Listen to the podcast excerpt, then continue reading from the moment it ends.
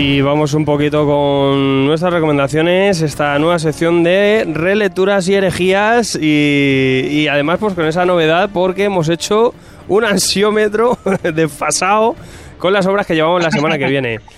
No sé si tenéis claro ya más o menos cuál, cuál puede ser lo que más ansie. La verdad es que como había un poco de todo, está la cosa y... Lo más novedoso. Eh, Yo tengo bueno, uno.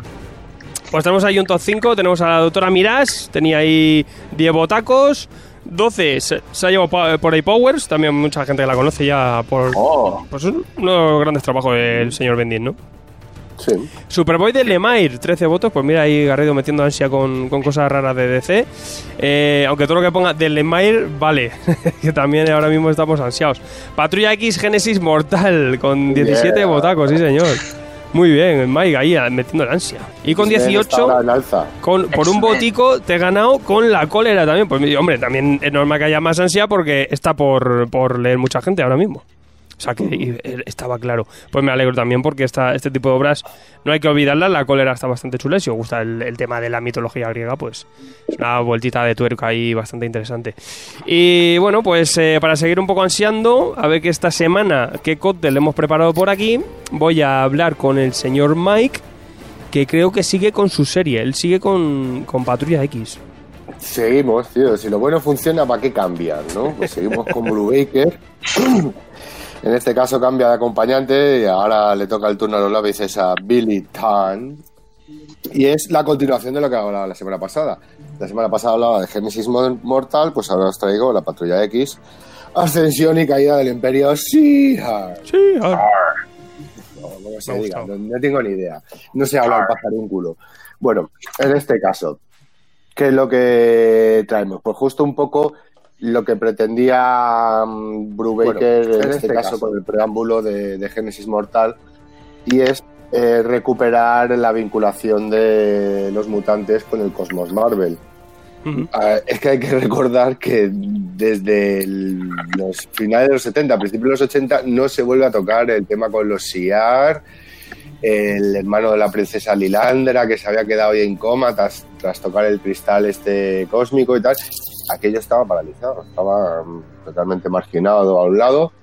Y entonces, después de lo ocurrido en Génesis Mortal, pues ya tiene la pista de salida para meterse en el cosmos. Y es ni más ni menos pues tal y como, como terminó la, la historia anterior, Vol- eh, Vul- Vulcan o Volcano se, se descoca ya totalmente, ya conocedor de, al completo de su origen, decide ir a por el Imperio Siar, pero claro, el Imperio Siar pues pilla un poco a tomar por culo, ¿no? Entonces, por otro lado, el, el resto, eh, Xavier, con el resto de, de X-Men, pues de- eh, partir en su búsqueda para solucionar un poquito el, el- el tema, ¿no? Inter- eh, interceder para que no haya una desgracia. Sí, ya te digo, estando Xavier por medio, ¿cómo no va a haber desgracias? Y en este caso, pues es una, una carrera contra el reloj para intentar llegar, o a la vez, un poco antes que, que Vulcan, a, a la, capita- a la capital del Imperio Siar, a Chandilar, me parece que era, o algo así. Y en este caso, pues ya nos van contando otra vez, pues, pues más de lo mismo, es más eh, juego de tronos, por decirlo de una manera, en, en el Imperio Siar.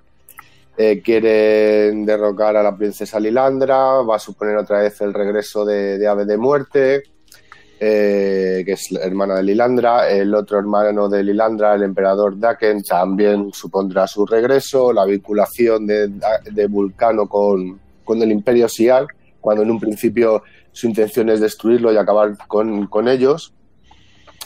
Y por otro lado, un poco a, la, la- pequeña Summers, bueno, la pequeña Summers, eh, la, que la Summers que ocupa Rachel Grey, la que ocupa el rol de, de Jean Grey, pues aquí un poco darle más vinculación con el tema, retomar un poco lo de la fuerza del Fénix. Tenemos aquí otra vez la, espada del Fénix y demás. Y como no, pues los, eh, los saqueadores espaciales, ¿no? El papá, el, papá de, de- de Scott y de, y de Alex y de Vulcan, pues por ahí por medio y, pues, cer- cerrar un poquito lo- el círculo de lo que estaba planeando en un principio. Y bien, recuperar a Polaris otra vez. En este caso, Polaris viene con sus habilidades alteradas tras estar con Apocalipsis. Y entonces, otra vez está, por decirlo de una manera, en periodo de aprendizaje con, con sus nuevos poderes vinculados al magnetismo.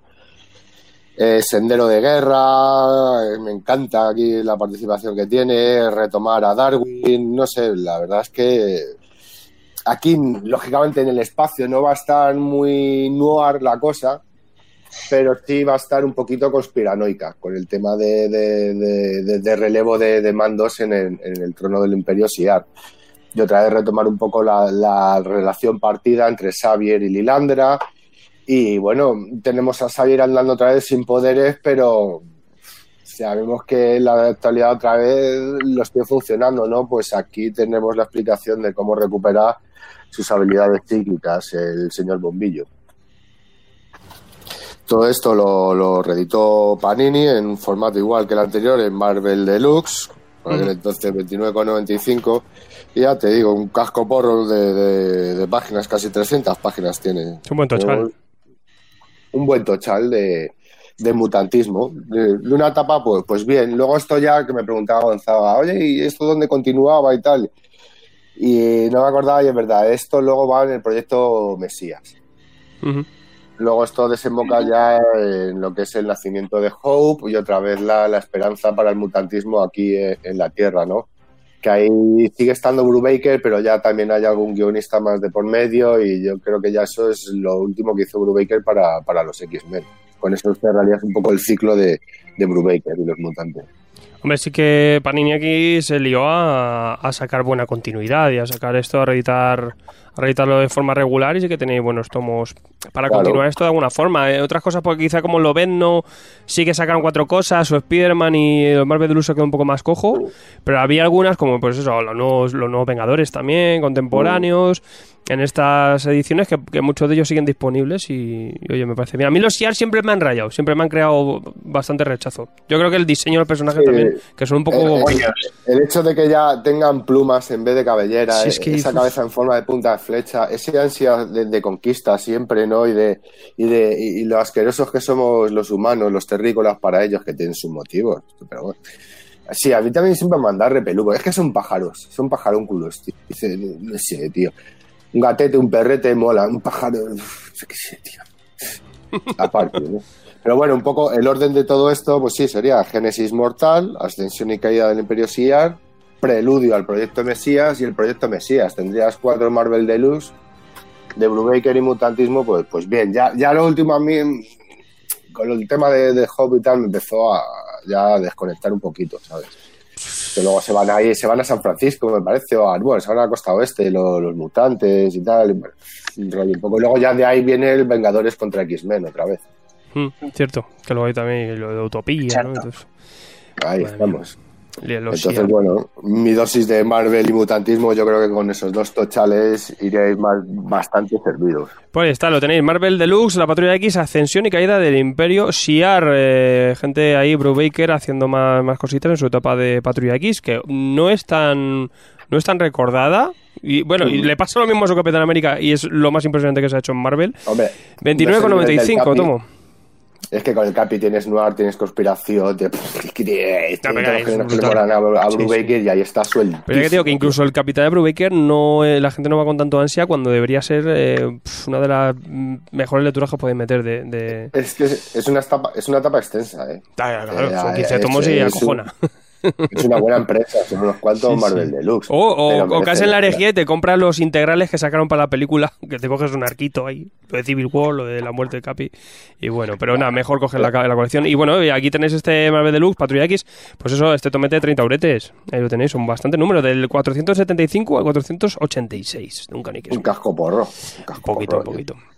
Pues nada, no, hay pues... más cositas, Mike y luego desconectamos totalmente de género, de editorial y de historias. Y algo que estuve comentando hace poco, porque es de, de las primeras cosas que he estado releyendo en, en, aquí en el confinamiento, en la cuarentena, es Whale Detective.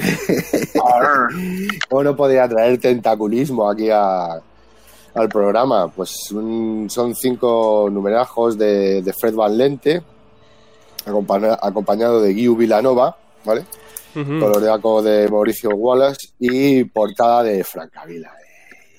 Esto lo sacó Medusa, que esto en Estados Unidos lo, lo editó Dark Horse. Creo que ya, ya, van a sacar un segundo volumen, por fin.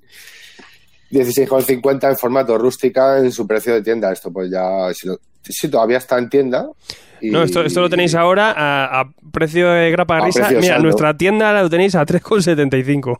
Jo, a por él. Es que madre mía, es, un tomo, un tomo guapo con chuluesco eh, por, por el precio grapa. Es que, Claro, es chuluesco total, y pero de una manera bastante, bastante irónica. Sí. Tenemos un detective aquí en la Tierra, pero bastante peculiar. Es un cuerpo ocupado por una entidad cósmica que anda por ahí. Y esta entidad, pues supuestamente están velando, bueno, no velando, están intentando luchar contra una gran fuerza oscura que les arrasó a su planeta en su momento y quieren pues tener buscan la oportunidad de, de poder erradicarla no porque saber que si no esto se va a seguir expandiendo y va a ser al fin van a llegar al final de, de todo no de toda la existencia. Entonces se dan cuenta que aquí en la Tierra pues están ocurriendo bastantes sucesos relacionados con pues con entidades de otro plano tentaculares y entonces esta persona mediante la, identidad humana, un poco a lo John Jones, a lo detective murciano, ese alienígena que está adaptándose con la raza humana a través de pillando mm, el- puntos de la costumbre, de la cultura a través de la televisión y luego reaccionando un poco con, con la sociedad, levantando bastantes sospechas. ¿no? Entonces ahí ya le ponen a su eh, una compañera forzosa que es- le meten a alguien de, asuntos internos para intentar averiguar de, de dónde saca este tío los dones para averiguar la- y resolver los casos de una manera pues de lo más mm, sorprendente posible, ¿no?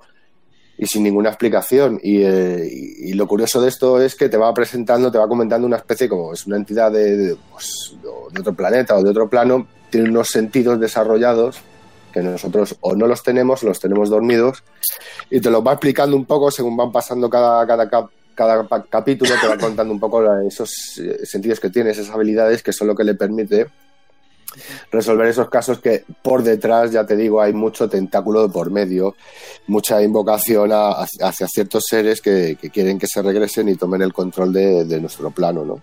Pues ya te digo, lo de craftiano total, de una manera más actualizada, con cierto sentido del humor. Pues oye, eh, historia descomprimida para pasar un buen rato en, en el confinamiento.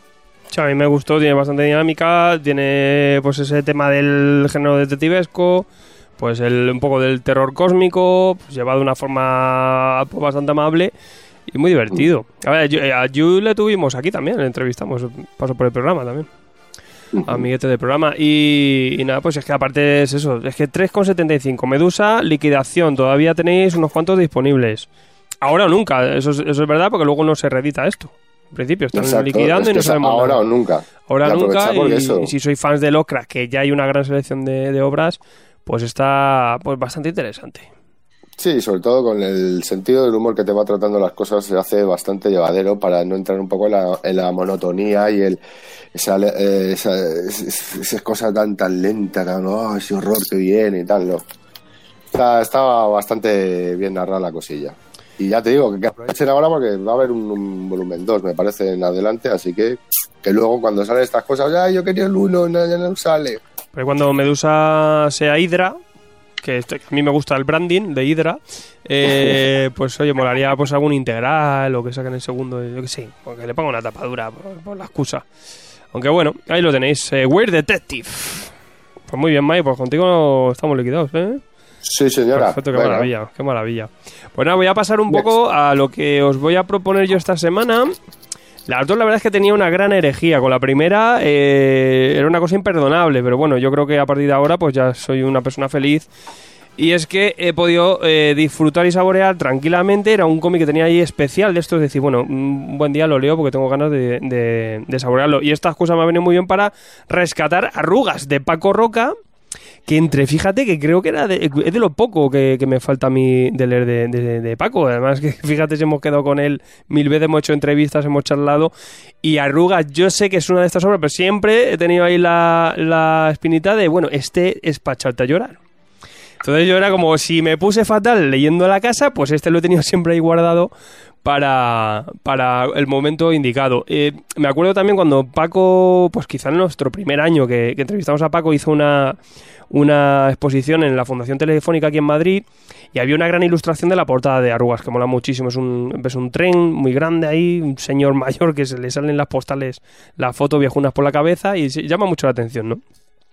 Y bueno, pues eh, este está edita- editado tapadura eh, por Astiberri, son 15 uretes y pues es una de las grandes obras de, de Paco Roca. También es uno de los grandes cómics para empezar a leer, para entrar en la lectura, para regalar a alguien que no ha leído nunca un cómic, seguramente le va a gustar. ¿Por qué? Porque vais a encontrar aquí un lado emocional muy humano y además que toca muchos palos. Aquí vamos a ver en arrugas pues eh, a un hombre, un, un, un yayo de familia que empieza a chochear, empieza, el, tío fue director de banco y pues eh, está en la cama ya un poco ahí que le, le tienen que dar de comer la familia y pues el hombre incluso se cree que está trabajando, que no te doy crédito, le dice al hijo, ¿no? Y total, pues la decisión de la familia es pues mandarle una residencia para mayores y, y, y adiós ver, ¿no? Y vemos un poco cómo es la vida en una residencia, en un geriátrico. Eh, es, es muy bonito porque mm, si tenemos personas en esta situación o lo que sea, vais a coger, un, vais a coger una empatía muy, muy importante. ¿no? Yo me acuerdo, yo tenía a mi bisabuelo en una residencia, tenía ya 96 años el hombre, le metieron con 92 y, me hacía gracia, ¿no? Hay cosas, por ejemplo, que en este cómic la, es que es tal cual, ¿no? Mi, mi abuelo nos robaba mermeladas y galletas y nos la daba como si fuera la hostia, ¿no? Porque, pero, claro, él en su encierro eh, coger eso era la, leche, ¿no? Y entonces te lo regalaba a ti porque para él era como, pues mira lo que he conseguido aquí, ¿no? Y tú decías, bueno, yo yo gracias a eso me gusta la mermelada de, de ciruela, que a nadie le gusta, ¿no? Porque mi abuelo me la regalaba. Y, y total, pues el caso es que, bueno, vais a ver aquí la vida un poco en estas residencias, ¿no? La, la parte, eh, aparte, me, me gusta cómo la toca Paco, porque lo toca desde todos los palos, sobre todo del lado humano, pues a tener cosas muy bonitas, eh, cosas bastante sensibles, cosas más tristes y cosas muy alegres. También tiene bastante humor, por lo tanto, Paco siempre maneja ese desenfado, pero luego también te suele dar en, la patata. O sea, el, tío lo hace de puta madre. Vais a ver diferentes situaciones en una especie de grupillo que se hace con este hombre. Pues el primero el amiguete de, habitación que tiene con él, que es un poco el que le dirige.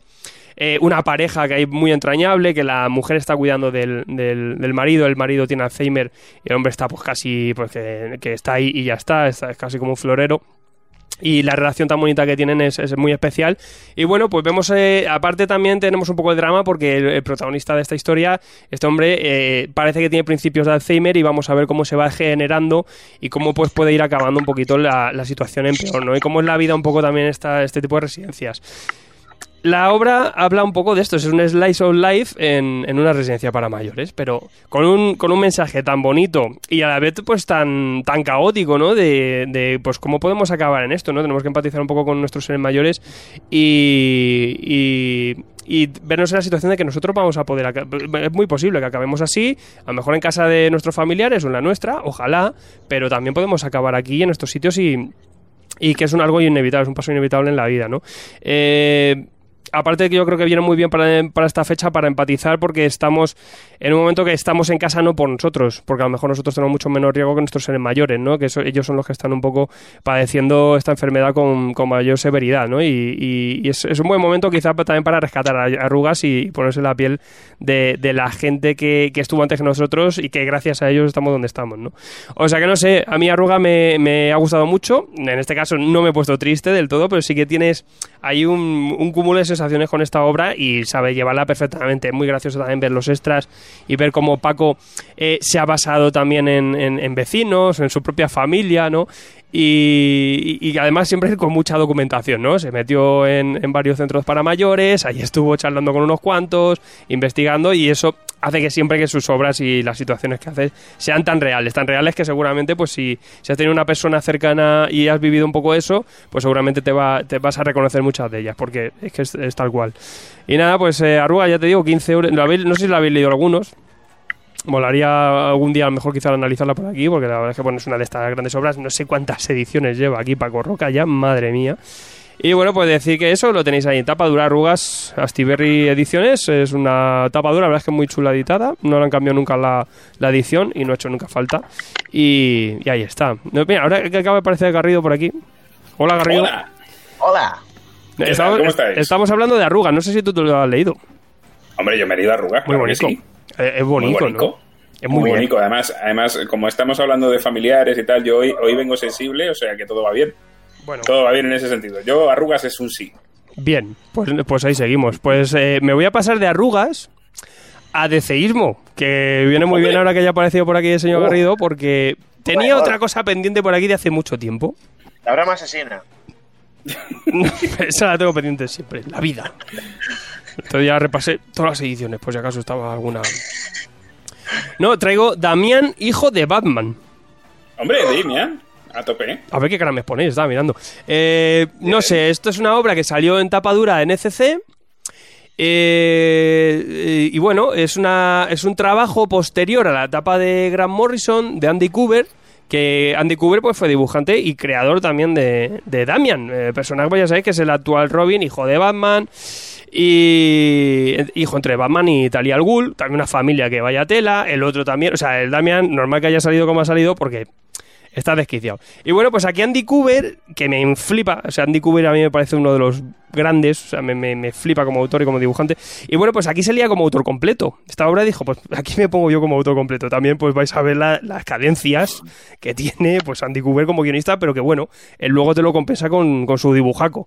Eh, aquí lo gracioso es que nos trae un... Es un perfil de Damián, vais a ver a Damián, pero con un Sword. Una especie de Sword, porque es como... Sí, dime, Garrido. Te corrijo, te corrijo. No es un. No llega a ser el Word. Es el futuro de Damian. Claro. En, en el Batman 666 ya vimos esta versión futura de Damian en el Claro. que Damian se convierte en Batman. ¿Vale? Entonces en esta miniserie ahora ya continúa. Claro, pero bueno, que sí es verdad que y como llegó a rebotearse el, el Pre-New 52, esto en verdad es canon. Sí, pero eso- sí, Claro, incluso se decía aquí en los, en los prólogos, eh, en el propio prólogo del tomo, que podría ser considerado un Elseworld. Es verdad que no tiene el sello Elseworld como tal, pero obviamente pensad en que esto es una historia en el futuro porque vamos a ver un momento en el que Batman muere, Aparte muere de una forma muy absurda. Es, hay unos cadáveres aquí con pescados y tal, y pues uno de estos peces es un pez muy gracioso, de homenaje a Joker, pues un pez bomba de estos con sonrisa, le revientan toda la cara a Batman y muere, pues ya está. Lo importante no es eso, lo importante es qué pasará con Damian, ¿no? Y vamos a ver un poco el tema del legado, vamos a ver cómo Damian pues inevitablemente tendrá que asumir o no el papel de un futuro Batman. Obviamente Batman, eh, Damian va a estar siempre con, con su paranoia de, de yo es que no actúo así, yo es que me cargo a la gente. Aquí se van a cagar ahora los villanos porque mm, aquí no, no va a quedar nadie vivo y veremos pues cómo hay eh, diferentes personajes que le van a encarrilar un poco, ¿no? Eh, eh, veremos pues, por ejemplo a Alfred también que le van a que le van a intentar eh, jiviar. Tenemos también a, a Bruce Wayne que está retirado porque el Batman que muere es, es eh, Grayson. O sea, es porque, Grayson, porque recordemos que la etapa de Morrison es Grayson es Batman, o sea que muere no es, no es, no es Bruce, pero sale aquí un Bruce Yayo ya que le echa la peta y le dice, pero ¿qué estás haciendo, madre mía?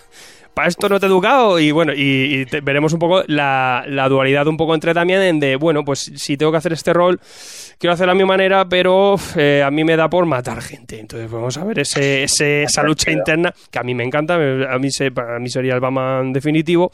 Y bueno, pues veremos una aventura también, de, también un diseño nuevo también de este, de este Batman Damian. Eh, algunos personajes más macarrosos que rescatan, pues justo en ese Batman 666, que es el profesor Pig, que vais a ver ahí la que serían los villanos que salen. O sea, tiene un enfrentamiento final un poco chunguillo macarroso, pero, pero bueno, es una obra que te diviertes, que te, te pone una pequeña historia acerca de Damian, está muy bien perfilado el personaje, o sea, obviamente Cooper pues, ha, tratado con el personaje, lo ha creado, y, si queréis leer algo de, justo Damian, pues esta es la lectura, no, no hay mucha más, aparte de ese y Robin y esa etapa de, de Grant Morrison, porque sí que mm, a partir de New 52 no ha tenido mucho, ha tenido cositas y ahora en Rebirth pues tampoco le veis eh, mucho partir la pana, le veis en grupos y tal. Pero sí que, por ejemplo, esta historia sí que tenía mucho más protagonismo cuando, cuando se creó el personaje, tenía mucha más relevancia, yo creo. Y, y bueno, es una lectura sencillísima.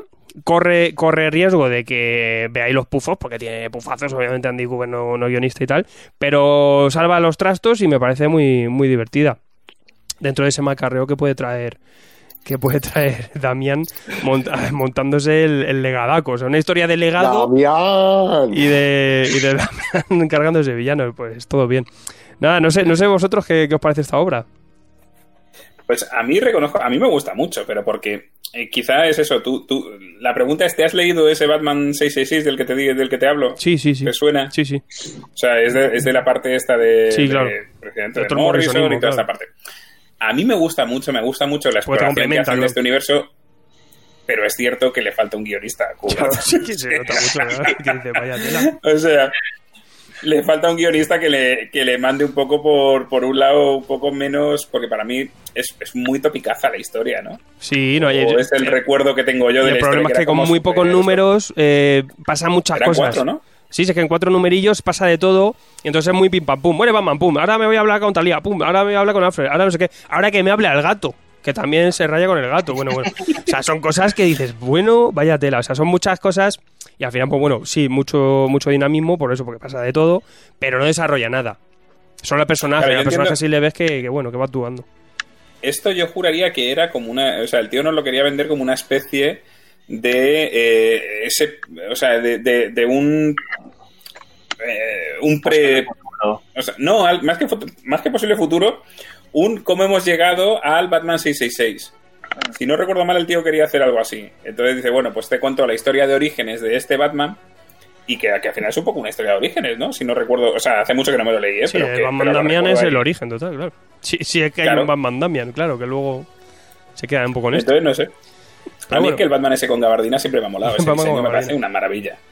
Una maravilla. Está gracioso. A ver, como dibujante Andy Cooper, pff, es impoluto. A mí me, me vuelve loco. Mai, ¿tú qué, qué te lo has leído? No. ¿Qué te? Ah, pues, tío, pues, si estuviera Maya, seguramente la ponía por los suelos, pues ya te lo digo que, Al que, a lo mejor lo rebajamos no, y el no. guion es de traca. Yo es que te- tengo, tengo que decir una cosa con Damian. A mí es un personaje que, que me ha gustado. Yo siempre he sido anti-Robin hasta la aparición Sí. de Damian. Y eso que a mí eh, siempre es un poco contradictorio porque a mí la etapa de Morrison con Batman, pues claros oscuros, más oscuros que claros. Pero sí he de decir que a mí la, aparición en el universo de Robin, digo, de este Robin de Damian, mm, me ha encantado y me ha gustado. Entonces, pues bueno, entiendo que esta hora será un poco más para que se luciese Cuber, ¿no? Y es lo lógico, cuando estás con cosas así, pues con cuatro numeritos ya las vas cumpliendo. Entonces, bueno, es algo que está ocurriendo ahora a lo mejor con Son Phillips, o que Phillips pues está desarrollando algo más, ha montado su propio universo y tal, pero son obras para que se, en un principio se luzca la- el artista, ¿no? Ahí. Yo, hombre, yo, yo creo que es un poco eso. Tam- Tampoco hay que darle mal. A mí, Si os gusta el personaje, pues una buena lectura de él. Sí. Está- y también de las, de las que hay. Damian, el hijo de Batman. Tapa dura lo sacó ECC. Sigue disponible. Es un tomo que tampoco hay mucha consulta sobre él. 13,50. Bueno, A ver, que en rústico había salido más baratilla por por cuatro números, pero bueno, la edición es bastante chula cuando editaban así cositas más especiales.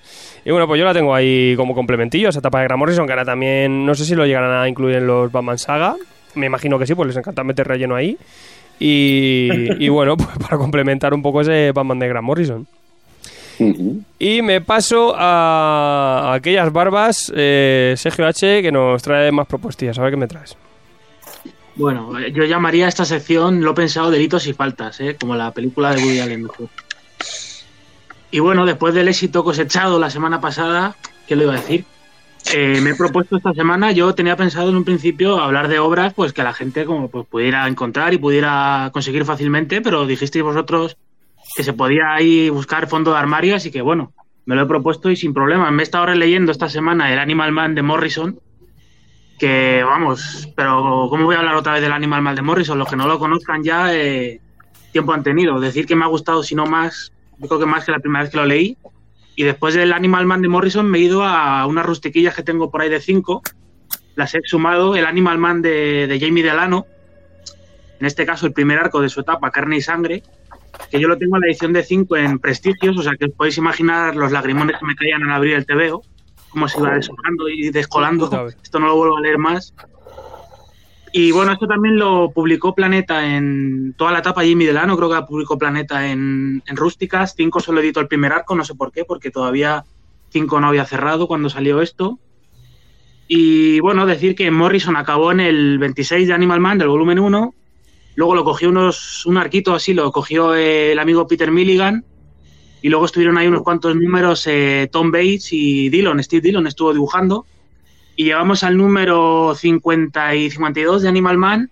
Y es cuando empieza Jimmy Delano con el dibujo de, de Steve Pugh y la portada de Brian Boland, que, que decir tiene. Y nos presentan este Carne y Sangre, siete números, este primer arco, que no, la, la acción empieza con la familia Baker, ya sabéis, que también la también escribe Animal Man ese Slice of Life de la familia Baker, ahí con los dos hijos. La mujer están en, están en la granja, ¿no? Están en la casa de la, de la madre, ahí en la América Profunda.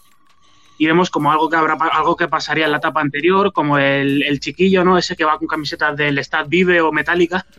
El chiquillo está pasando unos días pues con el, con el tío, ¿no? Con el hermano de la, de la abuela. Y la familia, pues ya sabemos que tienen ahí siempre sus tiras y afloja, Buddy con su mujer.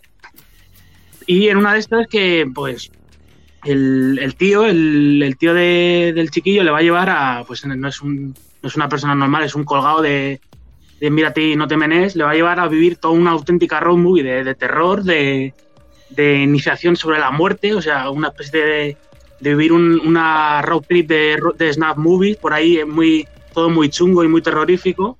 Y Buddy dirá, pues tengo que ir a rescatar a mi chiquillo, pero nada más empezar la, la búsqueda del hijo, tragedia, muere atropellado. Esto no es spoiler, es el primer número.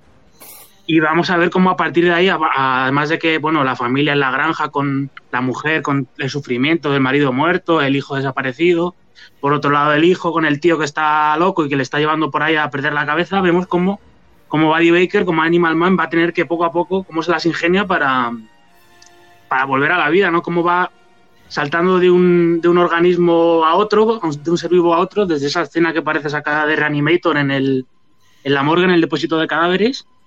Y yo creo que es una etapa, por lo menos este primer arco, porque ya lo demás no lo he leído, estaría bien, yo siempre quiero que CC redite por lo menos la etapa del ano, que como que este primer arco es muy bueno. Eh, evidentemente no puedes ganar a Morrison en su terreno, el Animal Man lo que hizo es rompedor y revolucionario, y aquí Jamie Delano me parece que es un guionista, por otra parte, que yo creo que está muy infravalorado. Su Hellblazer hay mucha gente que no, no lo tiene en mucha, mucha estima, bueno, quizá porque es algo antiguo, la narrativa y tal. Tiene también una obra para Vértigo, Saulo Nation, que Goran Suzuka, con Goran Suzuka, que me dijo que está muy bien, y aquí en España ni la hemos visto ni nada.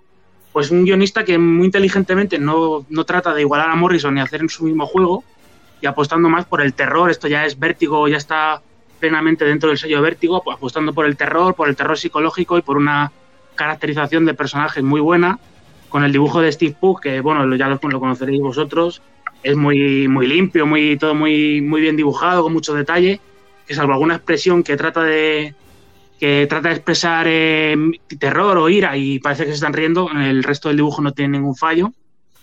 Y un arco muy interesante, una reconstrucción de Animal Man una vez más, pero por otros caminos, que me recordó un poco a esa última cacería de Kraven y que a mí siempre me ha gustado mucho y me ha gustado volver a releer después del, del Animal Man de Morrison.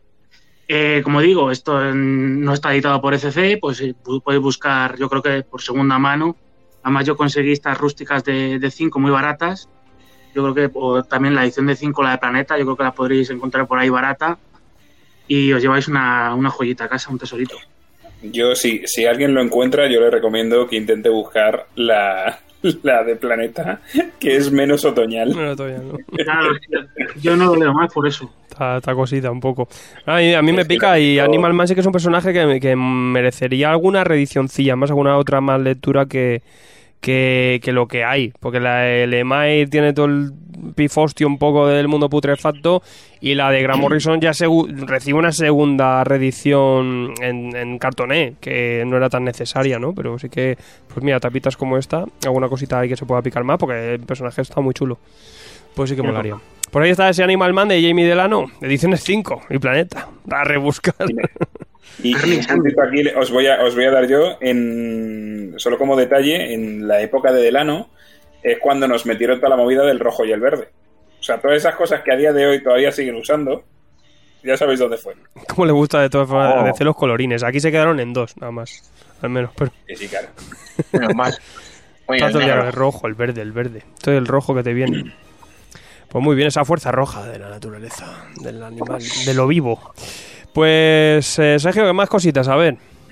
Bueno, yo el otro día no dije que no tenía ganas de pensar mucho. Hice una especie de encuesta en Instagram. Digo, a ver, ¿qué obras queréis que, que traigáis? Como influencer que soy, sí, hice una encuesta y mi público Claro, me ha no pedido tengo- esto. Es Como no tengo apenas tiempo libre. Y bueno, una, iré trayendo alguna de las que me dijo la gente, pero lo- yo creo que la que más gente me ha dicho, he hablado antes de una obra descatalogada. Pues lo siento, pero es otra descatalogada. Y otra, bueno, hoy vengo, hoy vengo a hablar también de gente infravalorada. Vengo a hablar de, pues, tenía yo ganas. También Alfredo me dio un poco luz verde digo, pues adelante, el bruto de Goon. Oh. esa, esa, Oh. vamos, ese tótem en mi, en mi bibliografía, que Gonzalo también comparte conmigo ese gusto. Tiene hasta un original, el desgraciado. Y bueno, el bruto, es que, claro, me da mucha rabia porque eh, hoy re- releyéndolo estos días y tal, es que el bruto es un. Es como dice la canción del Fari, es un melocotanazo. Es, que es, un, es un caramelo y, claro, en España se ha editado muy mal. Lo editó Norma en la, en la colección Made in Hell, una, un subsello para obras de terror así de corte macarra y no Y, se ha co- y vuelto cosas a editar random. esa edición. Y cosas random, porque era una edición muy loca. Mini Claro, Hell, cosas muy, muy maltratada y no se ha vuelto a reeditar esa obra. A día de hoy están descatalogados. Los primeros números, las primeras rústicas, las podéis encontrar fácilmente. Sí, porque un- hicieron un pack. Hicieron un pack con las dos primeras.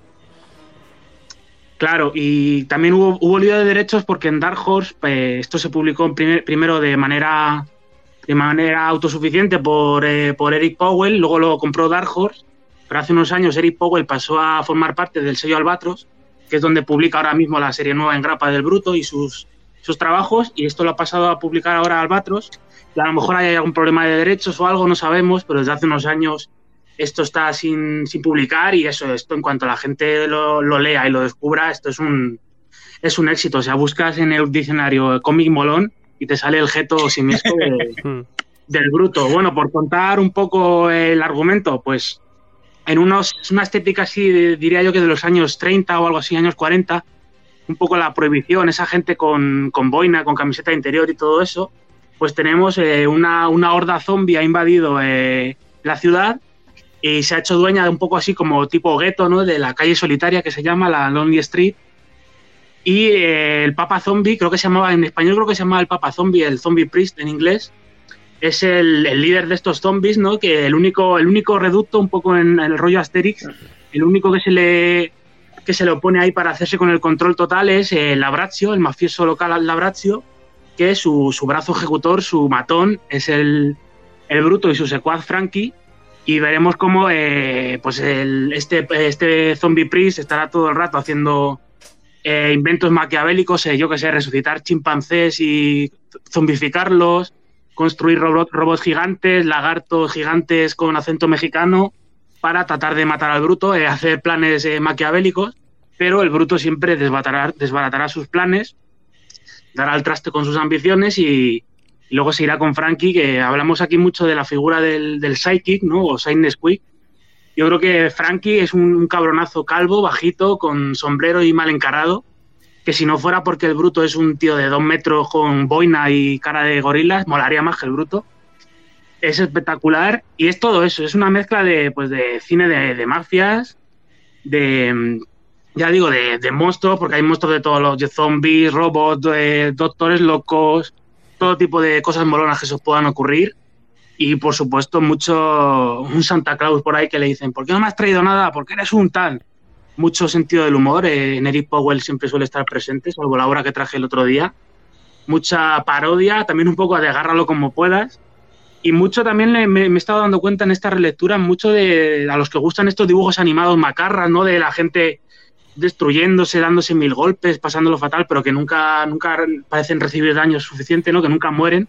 O sea, es un poco así. Eso- Sí, es un poco así, porque claro, Estás escribiendo lo que voy a decir yo ahora.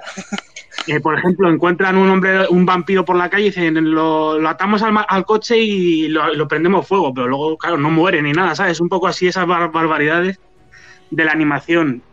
A mí es uno de los cómics más, yo creo que es el cómic más divertido que, que he leído, es el dibujo de Eric Powell, pues ya que voy a decir, es brutal. Cómo logró sacar adelante esta obra desde la nada hasta, bueno, comprar la Dark Horse y tener su merchandising, tener su, su fandom, incluso un, crossover que hubo por ahí con Hellboy y todo, que lo dibujó parte Miñola.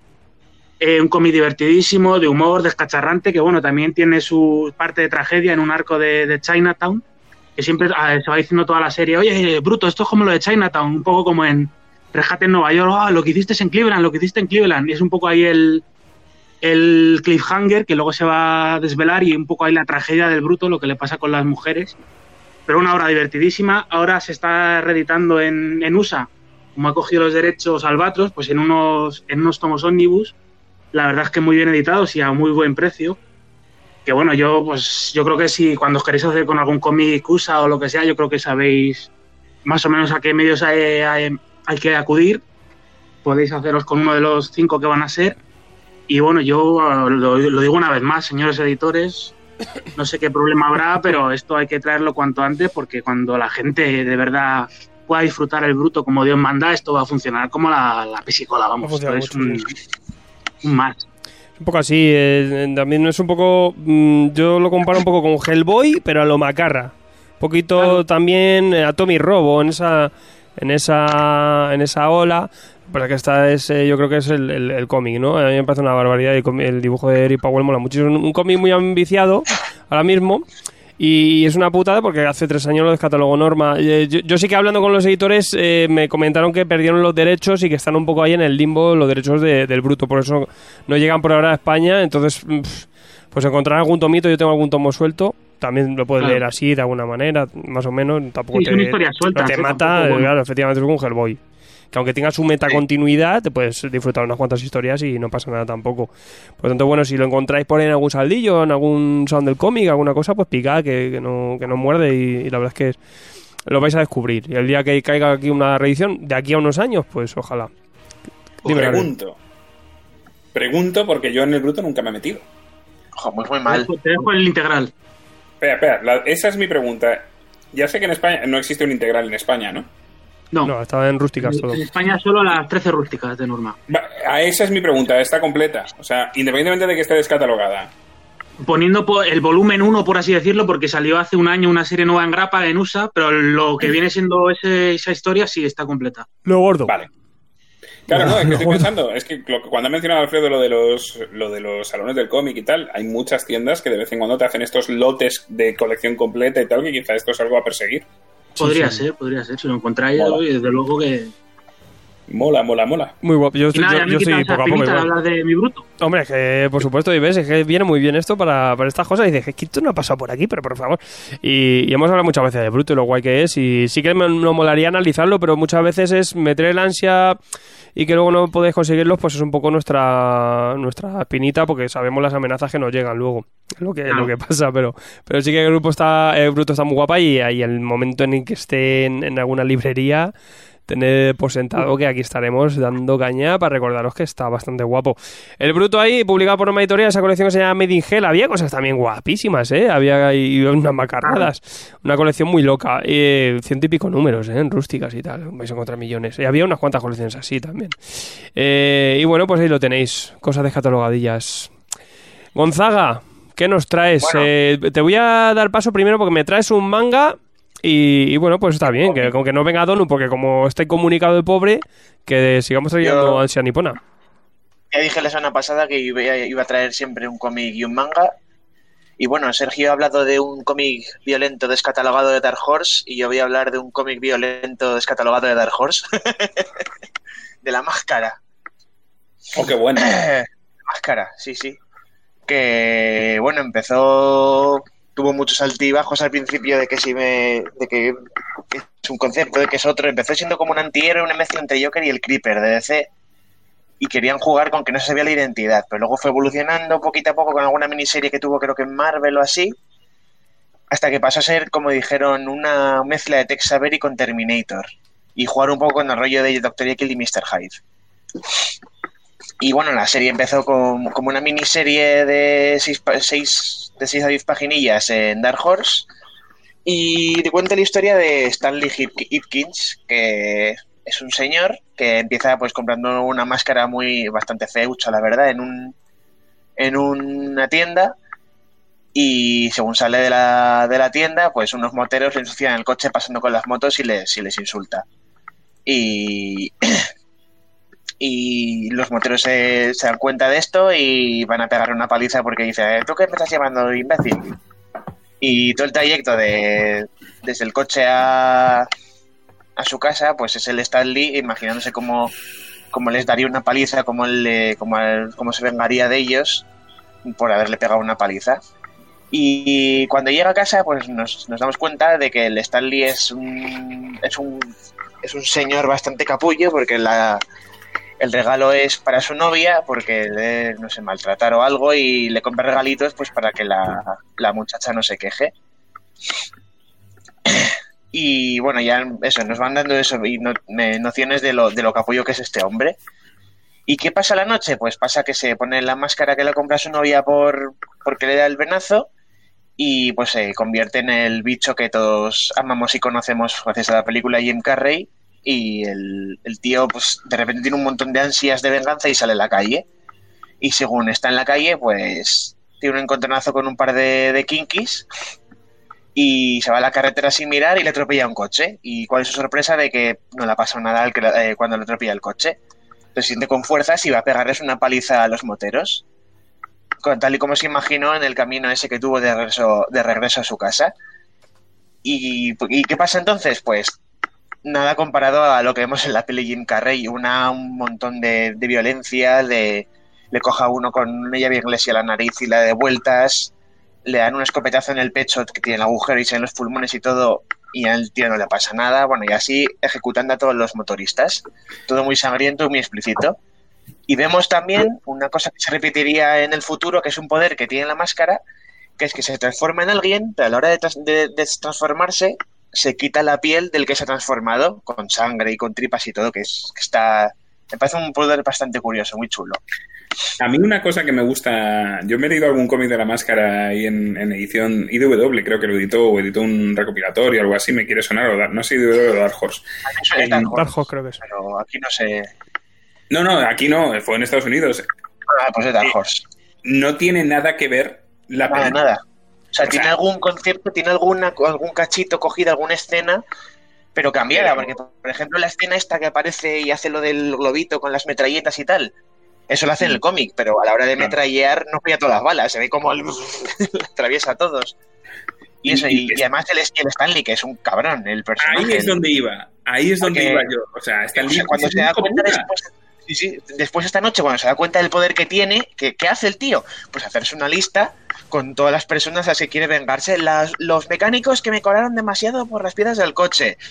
Lista. La profesora que de pequeño se mete conmigo, lista. Y vamos viendo a lo largo de, de este primer capítulo, o sea, hasta de este primer tomo recopilatorio, de cómo se va vengando de, de esas personas que lo putearon.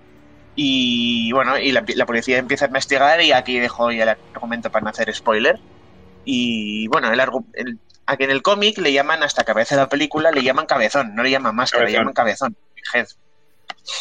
Y es más, este primer número, no, se- este, no- o sea, la, la colección no se llama ni siquiera la máscara, se llama Mayhem, que es como violencia o, o Claro. alboroto, así. Luego ya sí que se llamaría la máscara, no sé qué, la máscara al retorno. Que, porque eso, porque la máscara son un montón de miniseries. Hay O sea, que aquí decir en- que esta en primera España- miniserie Mayhem se canceló. En España estoy viendo, luego- eh, publicada ahí por ahí, eh, son cuatro numeritos en norma editorial, máscara de más que el retorno. Mayhem, la máscara, retorno y contraataca, imagino, ¿no? Lo que ¿Cómo- encuentro es el retorno, el resto ni los encuentro. O sea, luego imagínate. está Yo diría que El- está Mayhem, la máscara, retorno y contraataca, que es como los, los cuatro primeros, los principales. Luego ya tiene crossover con Lobo y tal, que están Y muy. Joker. Luego flipa. el Ese es el último. Joker, Ahí el va a llegar yo. Dibujado, dibujado por Ramón F. Bax está muy guay. Sí, porque es- luego eso, te, te van sacando el, la némesis de la máscara, que es que es como una mezcla entre el Hulk gris de Jock Fishit y, y Kingpin, porque es un es como un jefe criminal de la mafia, pero que es casi tan invulnerable como la máscara. Y también juegan con cambiar el- la identidad de la máscara, porque la lleva la novia del Stanley, la lleva un inspector, la lleva un puncarra. Y también orígenes diferentes del cómic, porque aquí dicen que es como un origen tribal, que tiene que ver con sacrificios y involucra a tribus indígenas y tal.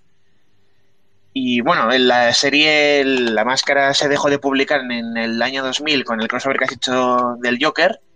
Y Mm. hasta hace poquito, hasta diciembre de 2019, no se publicó nada de La Máscara hasta que empezó otra miniserie en 2019, en diciembre, que se llama Juro lealtad a la máscara. y acabó. Y a ver si con esta miniserie que, que se publicó de diciembre a febrero o así, se animan a republicar esto. Y con los rumores que hay de que va a aparecer la máscara en Space Jam 2, a ver si hay suerte y republican algo aquí en España de la máscara, estaría chulo. Mm. A mí me gusta mucho. Y bien, eso, eh, tiene un rollo. Es, es, es parecido a lo que ha dicho antes Sergio de, del Gun, el violencia exagerada y los capítulos es una excusa para ver a la máscara y, y algún personaje más darse de guantazos y con todo el potencial que tiene el cachivache ese, de que puede manipular la realidad y hacer lo que, lo que le apetezca. Y de que hace que, de que se te vaya la olla completamente, por lo que es aún más violento. Está guapo. En, en, en Dark Horse estoy viendo que hay dos omnibus, que hay peña que lo tendrá. Está guay. En dos Guay, guay. ahí, tener todo ahí, todo el gordo. Está guapo. A mí me ha, me ha picado el crossover del lobo. Yo me acuerdo de esto de, de pues, verlo, pues, verlo en librerías y, y- las hostias que se dan ahí. y el personaje moló y es que te, te das cuenta que, que había esta serie de animación de la máscara y, y en su momento hubo Sí. un, un pelotazo también con la película tremendo. Pues ya lo tenemos. The pero eso- Mask. The Mask lo vais a encontrar más fácil poniendo The Mask. Eh, y nada, pues en Norma Editorial algunas cositas ahí. Saldo milenario esto, madre mía. Eh, pasamos un poquito a- al manga que, me, que te decía, a ver qué me Manga. traes. Venga. Yo traigo de manga Drifters de Kota Hirano, que muchos le recordaréis de, de Helsing. Y, y bueno, ¿qué nos cuentan aquí en Drifters? Pues empezamos con Shimazu Toyohisa, que es un, señor, un héroe de guerra japonés, pues que empieza la historia pues en, en una guerra, como es, como es normal en un señor de la guerra. Y está eh, combatiendo y tal, y vamos, vemos que tiene un pequeño fetiche con cortarle las cabezas a sus enemigos. Y entre tanta batalla y tanto tal, se enfrenta al general enemigo, pero eso que se está enfrentando contra él y un montón de lanzas pues le dan y, se muere el señor. Pero con su sorpresa de que al morirse aparece de repente en un pasillo súper largo con un montón de, de puertas a ambos lados de la, a cada lado, a cada pared de, a cada pared de ambos lados y en medio del pasillo hay un señor en una mesa y el, el Toyohisa está pues un poco rayado y le pregunta y tal y el tío de la mesa se limita a abrir una puerta y a empujarle dentro y entonces Toyohisa aparece en un mundo fantástico que parece cagado por Tolkien lleno de elfos, enanos, hobbits y, y, demás. Y Toyohisa pues está diciendo que puñetas hago aquí y más sorpresas aún porque se encuentran más figuras históricas eh, menos mal que son también japonesas como él y se encuentra por ejemplo a Oda Nobunaga que es otro señor de la guerra muy famoso en Japón y a Nasu no Yoichi que es un arquero también muy famoso en Japón y los, eh, los aldeanos, bueno, los elfos y enanos que hay por ahí se refieren a ellos como drifters, que son como las figuras históricas y tal que, que han aparecido en ese mundo. Y luego más adelante veremos que hay más figuras como Aníbal y Escipión, que son un cachondeo hablar, verles discutir juntos. Y a vaqueros, eh, incluso pilotos, pilotos, pilotos de la Segunda Guerra Mundial que aparecen ahí con sus aviones y todo. ¿Y qué puñetas hacen estos drifters aquí? Pues resulta que los, unos magos los han traído a, ese, a, ese- a esa tierra fantástica para combatir al Rey Negro, que es como un Nazgûl así encorvado, que parece un viejete. Bueno, no se le ve la cara, pero vamos, se le ve como que está un poco así mayorcete. Y este Rey Negro pues tiene un ejército de, de la otra cara del mundo fantástico, orcos, dragones, humanos malvados, trolls. Y este Rey Negro pues está quiere conquistar todo el mundo fantástico este. Y a su vez el Rey Negro tiene como su propio grupo de drifters que se llaman Ents, fins, fines. Y en este grupete tiene pues a Anastasia, la, la que todos amamos y conocemos de la película, a Juana de Arco, a Rasputín o a Guillés de Res, entre otros, otras tantas lindezas de la historia. Y el manga va del enfrentamiento que habrá entre este grupo de drifters con los Ents y cómo van interactuando con todo el mundo de este de fantasía de elfos, enanos y demás. Y a mí me gusta, me gusta mucho, me parece a lo mejor un concepto un poquito desaprovechado porque anda que no puedes sacar de figuras históricas un montón, porque además de muchas de ellas, pues como que le da poderes. Por ejemplo, a Juana de Arco, como la quemaron en la hoguera, pues le pone poderes de fuego. A Rasputin, como es un brujo, pues obviamente, pues sus cosillas de brujo. Y me gusta, me gusta mucho, pero eso me parece un concepto un poquito desaprovechado, lo de juntar el mundo fantástico con el, con los con grandes personajes de la historia que vamos, ahí puedes sacar lo que quieras y más, además con el twist este que le dan los japoneses que están, que están de la olla. Y de publicación aquí en España se han publicado todos los tomos que se han publicado en Japón, que son seis. Lo malo es que este hombre, al igual que hacía en Helsing, tiene publicaciones, no sé si decir semanales, mensuales o, o cada dos meses, porque este hombre te publica, pues a lo mejor en dos semanas, dos capítulos de 40 páginas cada uno, y luego el mes siguiente te publica un capítulo de 10 páginas, y luego hasta dentro de dos meses no te vuelve a publicar nada. Así que de momento aquí tenéis los tomos que se han publicado y no se sabe cuándo. Pero esta cuándo- gente lo hace porque puede. o sea, Con los derechos de Helsing ya, ya tiene para tres vidas. Si es que es normal. No- Norma Editorial, es verdad que salió hace no mucho el sexto. eh, ahí lo tenéis a nueve euretes. Y, bueno, pues ahí por ahora. pues, asequible, pues esos seis tomos. Sí, sí, eso, Sí. así estamos y, y a esperar, porque nadie sabe cuándo va a salir el siguiente, ni siquiera el autor. Están fatal los japoneses también, ¿eh? sí, sí, la verdad. tiene, sí. tiene menos peligro que Vagabond, que, que ya son 20 37 tomos, estoy viendo aquí. Y ahí estoy esperando el 38. Ya Además, este autor no es como el de One Piece o el, o el de Hunter, es Hunter, que están o enfermos o les pasa algo tal. Este autor yo creo que no le pasa nada, pero a ver quién le dice algo.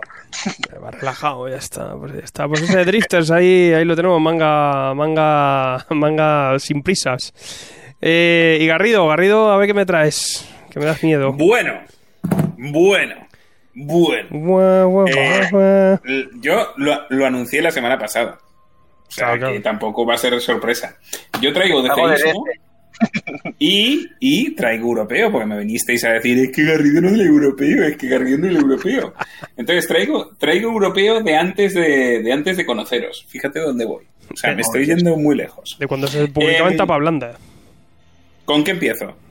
Con. Venga, DC, tráeme de DC, decimos al primero y. Venga, pues decidimos primero.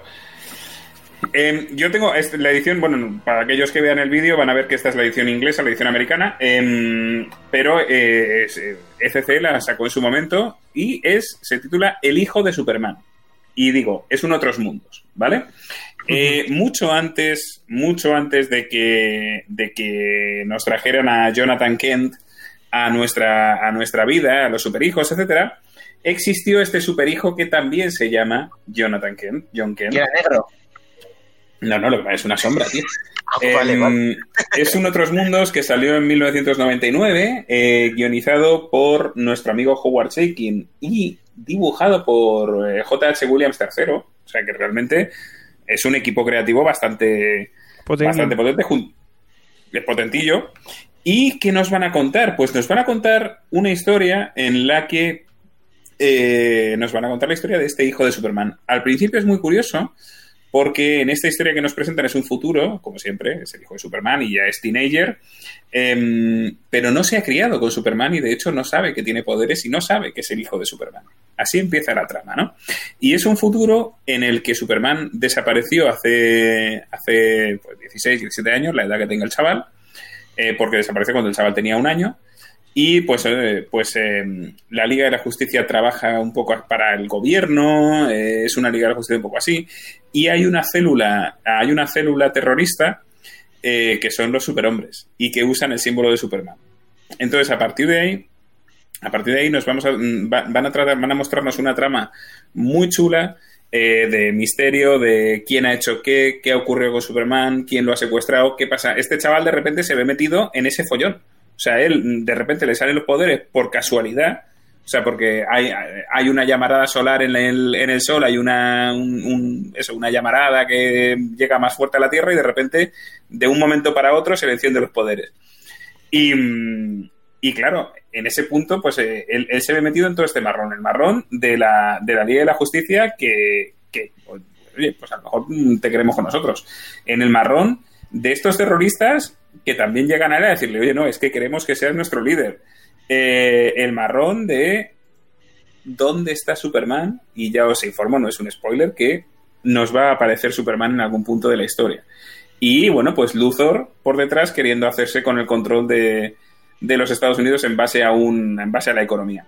Em, es muy chulo, eh, está muy bien editado, la edición de CC es muy chula em, y sobre todo es diferente, o sea, son otros mundos que antes de que existiera el Jonathan Kent que tenemos, es otro John Kent que a mí personalmente me, me atrae mucho, sobre todo por eso, porque tiene, Howard Chicken es muy bueno haciendo esto de, de llevarte por un lado, por otro, eh, esos misterios, esos, esos engaños, esos duelos de poder en la sombra, quién está detrás de esto, quién está detrás de lo otro, lo lleva muy bien y el dibujo que hace Williams III le acompaña de forma maravillosa. Entonces, no sé, chicos, yo para mí es una cosita que yo tengo desde hace mucho tiempo que me gusta, que de hecho veis que aquí el mío incluso está con esta pequeña firmita de Howard Shaken en su momento.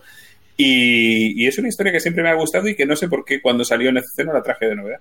Pero aprovecharos, chicos. Sí, estas que salen en tapa blanca, en esas tapas blandas, esos el World que luego siempre son de todo interesantes. Y aquí tienes un equipo bueno. El hijo de Superman, ECC Ediciones. Eh, ¿Cuánto? ¿How much is it? No sabría decirte la edición española, amigo. Esto me valió 15 dólares, pero no te lo he mirado. Ahora lo miramos. Yo compro, compro en el mercado negro, esto no. Eh, lo tenéis por 17. No, 17,90. No, estoy mirando aquí. Es que, el hijo de Superman, ojo, porque también el, el, la reedición que han hecho de. De, de la de la de Rebirth lo han llamado igual, o sea que también eh, 8,95 claro. lo tenéis etapa blanda el hijo de Superman. Pues ahí lo tenéis, chicos. 96 páginas. Mola. Mola mucho. El. Bueno, y europeo. Oh, me decíais. Bueno. Me decíais el, el, europeo. Eh, ¿A quién le suena Arthur de Pins? A su madre ah, me he leído Milenio, pero ya el autor no me... Hay un, hay un silencio, ha habido un silencio atronador en este, en este programa. ¿Qué más ha hecho ese hombre? Pues es que ha hecho muchas cosas que seguro que habéis visto en, en cómics pequeñitos y tal. Sí, hombre, en, en D-Books han traído muchas cosas de él, ¿no? En D-Books sí. En es que claro, en D-Books han traído mogollón. De hecho, la edición que traigo yo es de, es de D-Books.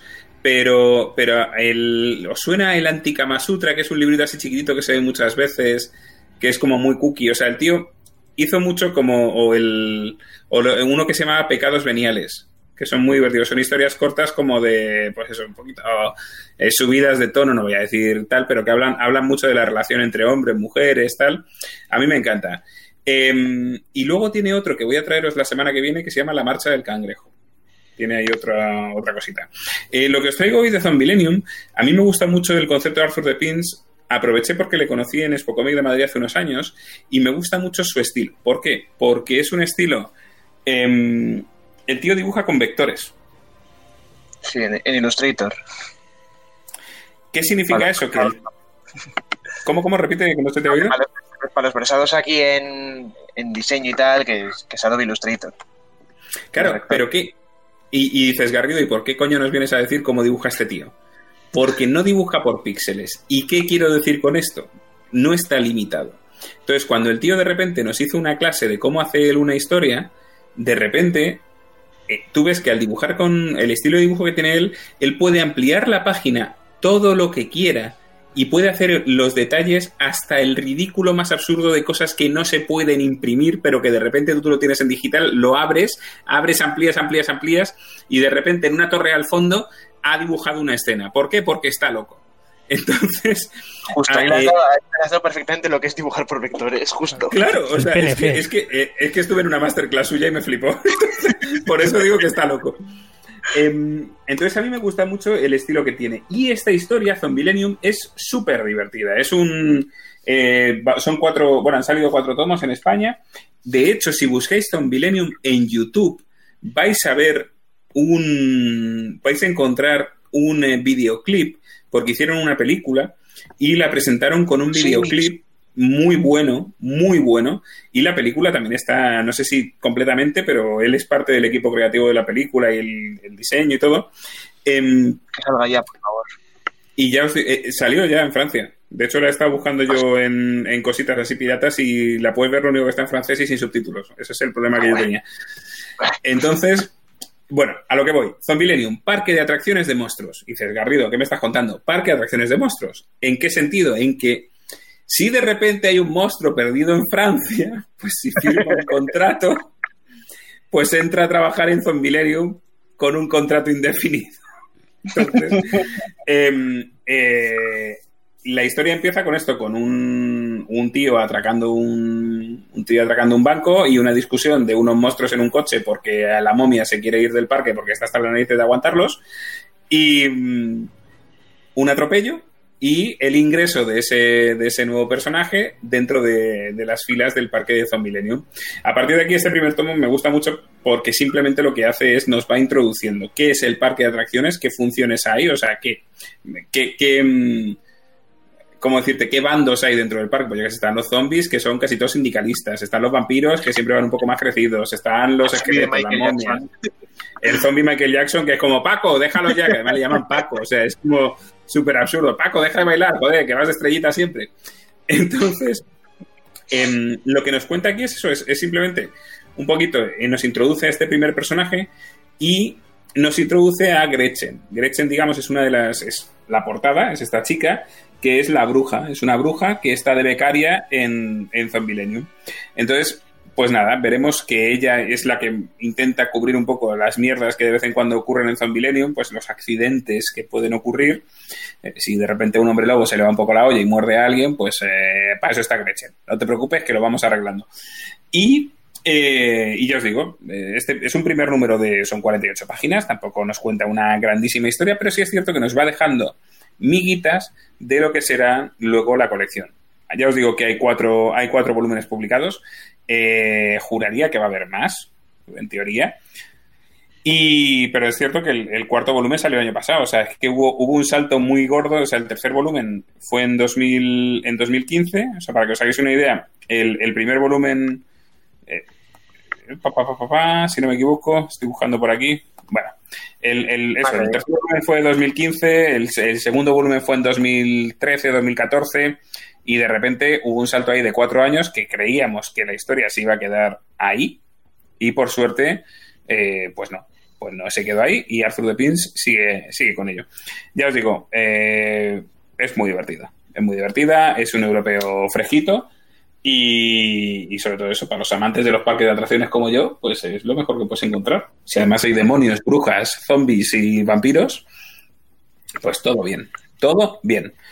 Editado por D-Books, 14 pavetes cada volumen. Aquí me acuerdo que lo reseñaste cuando salió el último. En, en Puede ser. En las tinta Dibus. Que no, no ha acabado, pero está. Pero la vaga, la pobre.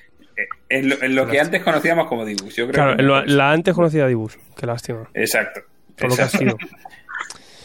Pero Pues muy digo, guapo. a mí me, Tiene buena me pinta. gusta muchísimo. Ese europeo fresquito de estos. Es europeo fresquito Ahí y la también. verdad que, que os podéis volver locos. O sea, eh, si estáis, si, si los que nos podáis ver en vídeo, estoy mostrando alguna paginilla para que veáis el estilo que tiene, que a mí me encanta. Y ya os digo, o sea, eh, el Antikama Sutra, el, el- lo que piensan los tíos y lo que piensan las tías, son cosas así que, que son libritos pequeños que se suelen encontrar de saldo y son muy divertidos de leer en un momento dado. O sea, muy, muy, muy divertido. Y, y Pecados Veniales. A mí Pecados Veniales me flipa, que son como tiras cómicas de eso, de que, que él cuenta que eran un poco auto eh, autobiográficas, de cosas que le pasaban con las tías o a cosas que le pasaban a amigas suyas. Muy divertido. Pues ahí lo tenemos. Ese Zombilenium lo tenéis ahí en Dibux. Eh, ¿Cuánto cuesta esto? 14. 14 euretes. Tira. 14 euretes. ¿Cuatro tomos eran? Caso de cada uno. Cada, otro- claro, 14 cada uno. Muy Cuatro bien, tomos por ahora. Bueno, que mantienen. Sí, sí, o sea, Pues es, serie abierta. bueno, pero con cadencia europea que ya ves tú, que tranquilamente. claro. Pues ahí lo tenemos, pues bueno, pues buen repaso. Todo esto será expuesto a examen riguroso bajo los agentes de Hydra en la cueva. Veremos ahí en la mazmorra de Hydra cuánta gente, cuánta gente entra a votar todo esto que habéis traído. Veremos si la máscara estará en su sitio. Lo volverán a escumbrar ahí a Jim Carrey. Por favor, que- por favor. Por. Ya os digo que no tiene El nada que ver esta máscara con la Jim No, Carrey. ¿eh? no, ¿eh? Es otra cosilla, es otra cosilla. Pues nada, pues si os parece, y si os parece correcto, si no, si no decídmelo, nos vamos a ir a, a, a hablar de zombies. Hablando de parece todo bien. Zombilenium, o sea, que, que viene bien ahora. Joder, lo he hilado, ¿eh? Lo he hilado fortísimo. Sí, sí, eh. Fortísimo. Qué tío.